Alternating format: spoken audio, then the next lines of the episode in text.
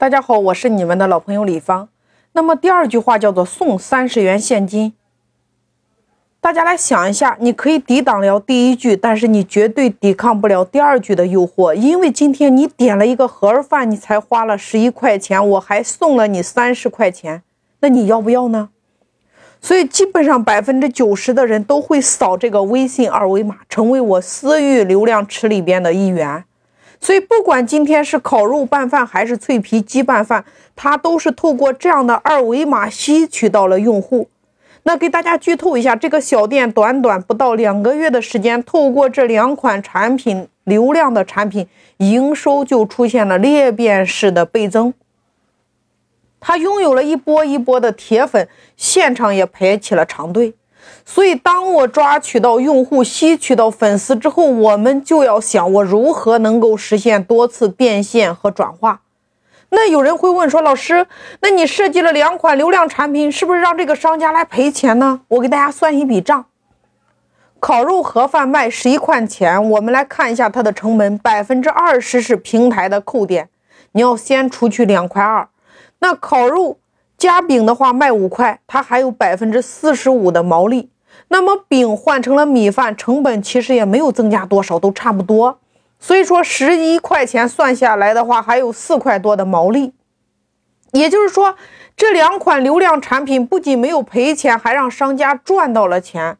那大家来想一下，你看新增了两万的粉丝量，它乘以五块钱，你来算一下有多少的毛利？是不是将近十万的毛利？不过这个不是重点，重点是后续我们如何多次变现和转换我的用户，还是这个模型，我们要透过流量产品，然后呢，要向我们的利润区去转换，这个是核心。大家还记得吗？用户的账面上是不是有三十块钱的现金？那有人会说，老师，盒饭才十一块钱，你要送三十块钱，那你的意思是要找客户十九块钱吗？大家注意了，三十块钱现金券是你送的，那么你就是规则的制定者呀。既然你是规则的制定者，你可以决定这三十块钱现金券如何让它来用，可不可以每满三十减五块呢？可以吧？可不可以？你看，如果是三十块钱减五块，是不是锁定了客户六次？所以说这个就是用现金卡锁定客户，接着。我如何透过我的利润产品多次来变现客户呢？大家写下来两个时间：第一个晚上七点到八点，第二个晚上九点半到十点。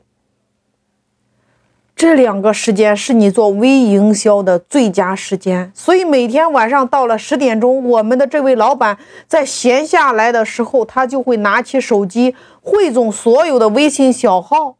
那你来想一下，两万的粉丝。每个小号是四千人，是不是意味着五个号就搞定了？其实微信号不要太满，一般在三千人左右最为合适。因为如果是上线超过三千人的话，你会被腾讯判定为营销号，你的发布信息会有所限制。那在这个地方我们不深聊这个问题。所以呢，每天晚上的十点钟，五个微信小号同时发布。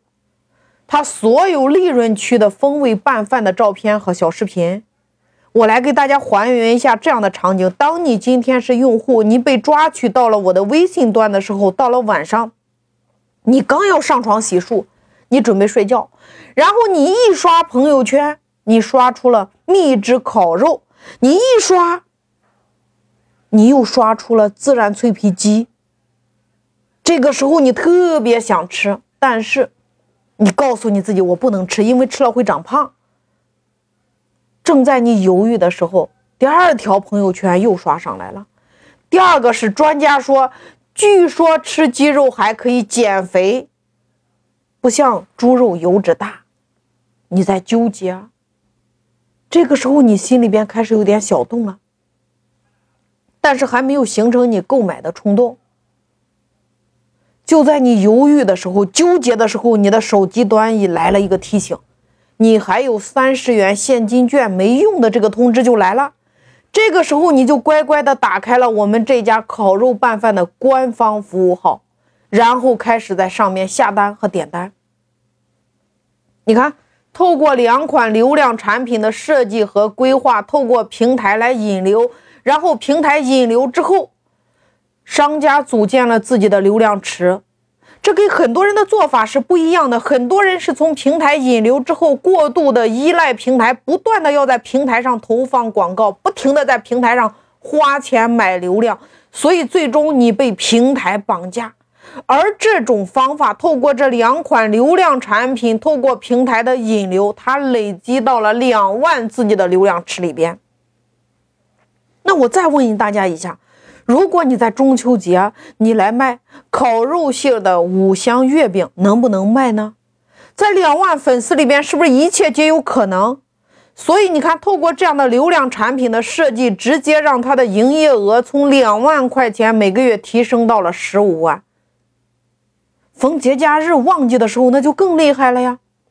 这就是透过简单的流量产品的设计和规划圈到用户，然后圈到用户来组建自己的流量池，透过流量池来实现多次变现的核心逻辑。